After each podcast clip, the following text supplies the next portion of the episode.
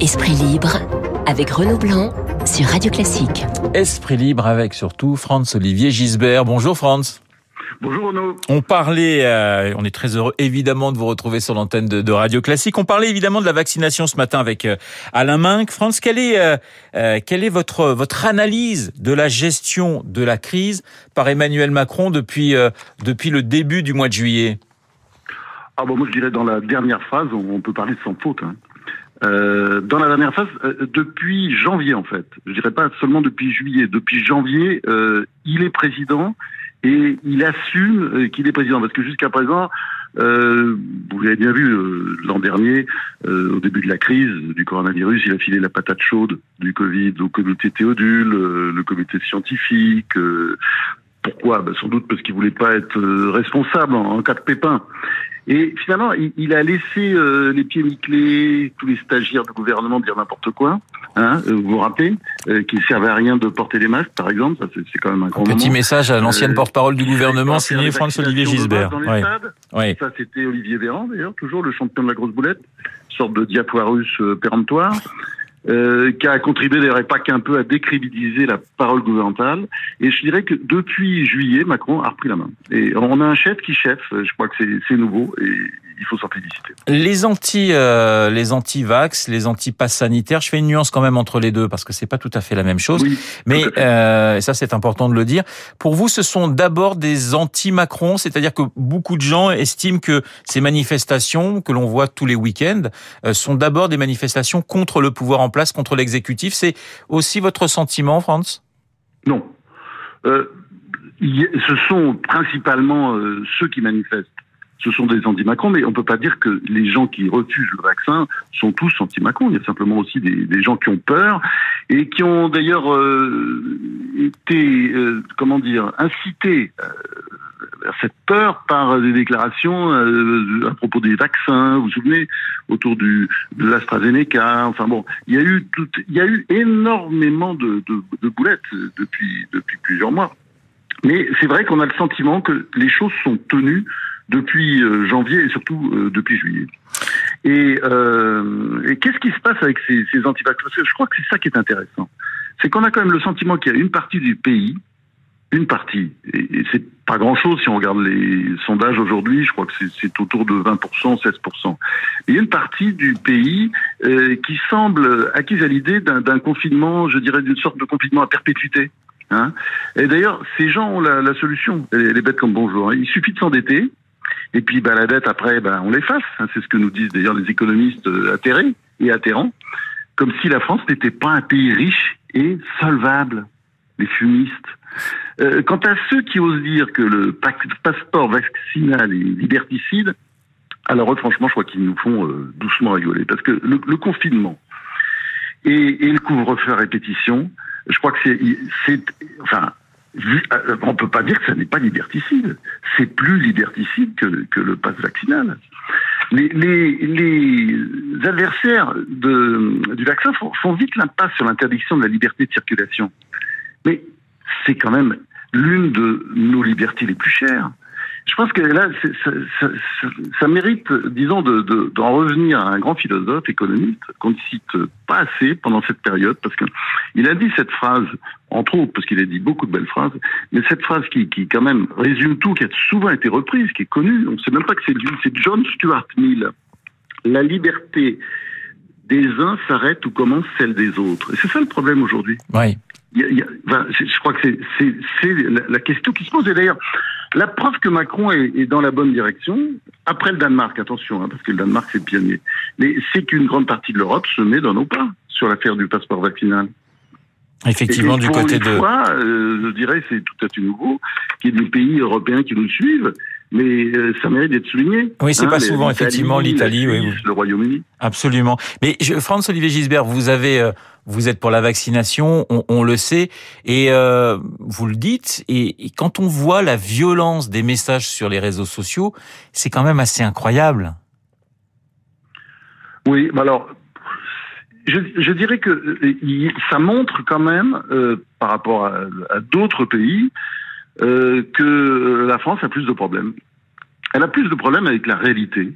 Euh, je pense que euh, la, la, France est un pays de, de déni, hein, de déni sur toute une sorte de sujets, que ce soit, ce soit l'immigration, que ce soit, enfin, toutes ces, beaucoup de la sécurité aussi. On va y venir à la sécurité. On, on, va y venir à la sécurité. Et euh, c'est ça aujourd'hui qu'on ressent très bien. Il y a quelque chose qui cloche, quoi. Visiblement, euh, c'est accablant. Alors, je sais que bon, aux États-Unis, le mouvement anti-vax est très fort aussi. Enfin, les États-Unis, de ce point de vue, ça n'est pas un modèle. Il y, a, beaucoup de gens qui disent des, choses, insensées dans ce pays. Et je dirais que de ce point de vue, on commence à ressembler plus aux États-Unis, en tout cas, qu'à la, qu'à l'Allemagne, à la Suisse ou à l'Italie. Alors on n'est pas, ni vous ni moi, nous sommes médecins, mais on a aussi, on peut être un petit peu perdu ces derniers jours entre ceux qui nous disent regardez ce qui se passe en Grande-Bretagne, c'est-à-dire que le nombre de cas euh, positifs euh, à la Covid euh, diminue, donc c'est plutôt une bonne nouvelle, et puis d'autres qui disent regardez ce qui se passe dans les en Martinique, en Guadeloupe où là ça explose, où on a de plus en plus de personnes en lit, en, réanimation. C'est aussi difficile pour finalement pour les Français de, de s'y retrouver. Oui, mais là, euh, de ce point de vue, je pense que la, longue crise du coronavirus, qui n'est pas finie, euh, disons, été une euh, très bonne leçon de pédagogie. C'est-à-dire que les Français se sont rendus compte que, euh, bah d'abord, la médecine pas, ne donne pas de vérité révélée. La médecine n'est pas une science exacte. La médecine est une sorte de débat permanent. Euh, ça avance, ça avance d'ailleurs souvent à, à coup de polémique. Ça n'est pas nouveau ça n'est pas nouveau. Et aujourd'hui, je crois que voilà, on s'est habitué à l'idée que euh, des médecins sur des sujets euh, importants ne sont pas d'accord et, présentent des solutions différentes. Et ce que vous racontez, par exemple, à propos de la Grande-Bretagne, c'est tout à fait passionnant parce qu'effectivement, on a souvent l'impression, mais c'est pas nouveau, que euh, l'information du jour euh, contredit l'information de la veille. Et, ça, je crois qu'il faut il faut il faut s'y habituer. Il faut l'accepter en quelque sorte, en disant de toute façon, il n'y a pas de logique véritablement dans dans cette dans cette crise épidémique euh, qu'on connaît depuis un an et demi. On va changer de de, sujet, si vous le voulez bien, avec euh, le voyage d'Emmanuel Macron euh, en, en, Polynésie. Il y a eu du en même temps hein, chez chez le chef de l'État, notamment sur la question du, du nucléaire. Euh, le nucléaire, c'est une chance, dit-il, et puis il le dit quand même en Polynésie, ce qui est quand même assez fort. Et puis d'un autre côté, il rappelle que la nation a une dette à l'encontre euh, de de cette même Polynésie, avec bien sûr les essais nucléaires entre 1966 euh, et 1996. Euh, Qu'avez-vous pensé de ce en même temps sur une question aussi importante? Bon, je, vais être méchant, mais je dirais que euh, Macron, il adore se mettre à genoux et demander pardon, d'ailleurs en frappant, la, en frappant la poitrine, enfin surtout en, demandant pardon sur la poitrine de ses ancêtres. Et, bon, c'était vrai, par exemple, de l'Algérie à propos de la colonisation, quand il avait parlé de crimes contre l'humanité. Et euh, ça ne lui a pas permis d'ailleurs de réchauffer la relation avec l'Algérie, hein, comme il le croyait très naïvement, parce qu'au contraire, je dirais que l'Algérie aujourd'hui le sadise. Mais depuis euh, bientôt cinq ans, à force de s'agenouiller sans cesse, euh, et, et pour, pour, être dans l'air du temps, hein, l'air du temps, c'est quoi? C'est ben, l'air des victimes. Tout le monde est une victime. Je pense qu'il doit avoir euh, très mal au recul. Mais euh, sur la Polynésie, on est obligé de dire qu'il a raison. Il a raison parce que euh, quand il dit euh, concernant les essais nucléaires, on a une dette parce qu'on n'aurait pas fait ces essais en, en, Bretagne, en, par exemple, en, en Bretagne, ouais. c'est vrai. Alors simplement, il y a un petit détail quand même, hein, c'est que euh, la Polynésie a de très vastes eaux territoriales et n'est ni la Creuse ni la Bretagne. La Polynésie, c'était la moitié des eaux marines françaises, 5 millions de kilomètres carrés. La Creuse, c'est 5565 kilomètres carrés, 100 fois moins.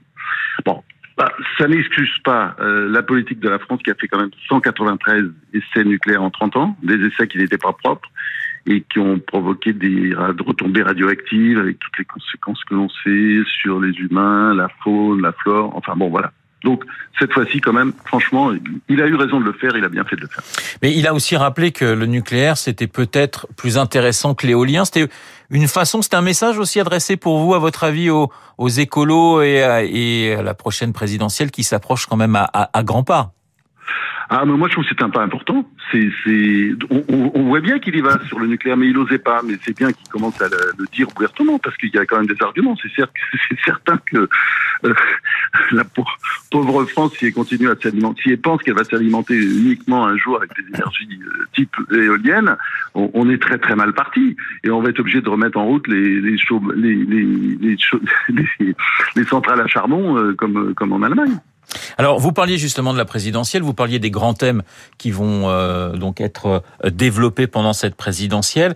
Il y aura certainement la question de la sécurité, euh, François-Olivier Gisbert. On voit d'ailleurs dans le, le Figaro la publication des chiffres du, du ministère de l'Intérieur avec une hausse spectaculaire des violences en France, plus 10%, 10 par rapport à, à 2019, c'est-à-dire avant le avant le Covid.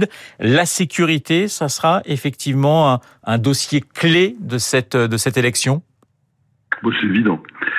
C'est évident, euh, et, je dirais que si on prend un peu de hauteur, par rapport à ces chiffres qui sont effrayants, parce que vous avez raison, plus 10 par rapport à 2019, euh, plus euh, 16% euh, par rapport à l'année dernière. Enfin bon, l'année dernière c'est plus compliqué dans la mesure où il y avait quand même le confinement, donc ils sont peut-être moins parlants. Mais il y a une sorte de confinement euh, cette année. Hein. C'est des chiffres qui touchent, euh, qui sont entre janvier et juin. Bon, bon on, vit une crise de civilisation où, où l'autorité est contestée à peu près à tous les étages de la société. Je crois que c'est ça le vrai sujet. C'est ça le vrai sujet, et ça n'a pas commencé avec Macron, c'est stupide de le dire. Mais pendant la, la, campagne présidentielle qui commence là, maintenant, tout de suite, enfin dans, dans quelques semaines, eh ben, je pense qu'il devra rendre des comptes. Et, et, je pense que quand on lit le, le, le, tableau, euh, avec soin le tableau dressé par Figaro, c'est absolument accablant. Puisqu'on voit bien que tout le monde est touché, chacun a sa spécialité. La Guyane, ce sont les homicides, les Bouches-du-Rhône, les cambriolages, oui. Paris, les escroqueries, mais à la limite, ça c'était un peu attendu. Mais quand on regarde les chiffres de près, on voit que le phénomène est global et qui touche les départements ruraux, qui étaient jusqu'à présent réputés tranquilles, comme euh, le Loir-et-Cher, l'Orne, l'Aude, le Vaucluse, la Drôme. Je crois qu'on s'en sortira pas seulement en augmentant les sanctions et les effectifs de, police, ce qu'il faut faire bien sûr, mais aussi en, en, en menant une politique de civilisation et en finissant, en arrêtant le déni. C'est-à-dire, vous savez, l'idée qu'il y a souvent cours euh, dans les médias, dans nos chers médias, sur euh, il faut pas en parler, ça va faire le jeu du, Rassemblement national. Bon, je pense qu'on vit aujourd'hui une époque euh, étrange et, je pense qu'il faut il faut oser dire les choses aussi où, tout tout est cul par-dessus tête où par exemple des élus de la République ceux de la France insoumise pour ne pas les citer ne cessent de dénoncer des violences policières alors que des policiers se font chaque jour massacrer. Pas chaque jour, mais enfin souvent. Mais ce qui est intéressant, comme des lapins. Euh, Franz Olivier Gisbert, ce qui est intéressant d'ailleurs, c'est que la semaine dernière, il y avait eu un sondage sur la sécurité et on s'apercevait que tous les partis, c'est-à-dire tous les gens qui votaient pour euh, euh le Rassemblement national, euh, mais aussi pour euh, la République en marche, les Républicains, le Parti socialiste, la France insoumise, il y avait une immense majorité, alors plus forte à droite, c'est vrai qu'à gauche, mais même à gauche, il y avait une forte majorité des, des électeurs disant la sécurité, c'est un point essentiel. Oui, oui, mais tout simplement parce que ces gens, enfin là je vais faire un peu, c'est un peu démagogique ce que je vais dire, mais vous savez très bien qu'il y a un fond, un vrai fond là-dessus, c'est que ces, ces électeurs, ils vivent pas dans les beaux quartiers euh, parisiens. Et, c'est ça qui fait la différence, c'est que quand on, quand on vit dans la France profonde, on est soumis à ça. Et d'ailleurs, c'est ce que montre euh, quand, on regarde vraiment les chiffres en détail, quand on quand on regarde la situation de la Drôme, etc. On, comprend bien que c'est un phénomène global qui touche la France entière, la France profonde. Alors on va on va quitter la, France. Euh, vous aviez envie de parler ce matin euh, d'un pays, Cuba, euh, où il se passe effectivement énormément de choses, où on sent un vent de liberté se, développer. Alors Cuba, remarquez, on peut aussi parler de la France avec Cuba et de la politique et de la France insoumise tout en parlant de Cuba, hein, François-Olivier Gisbert.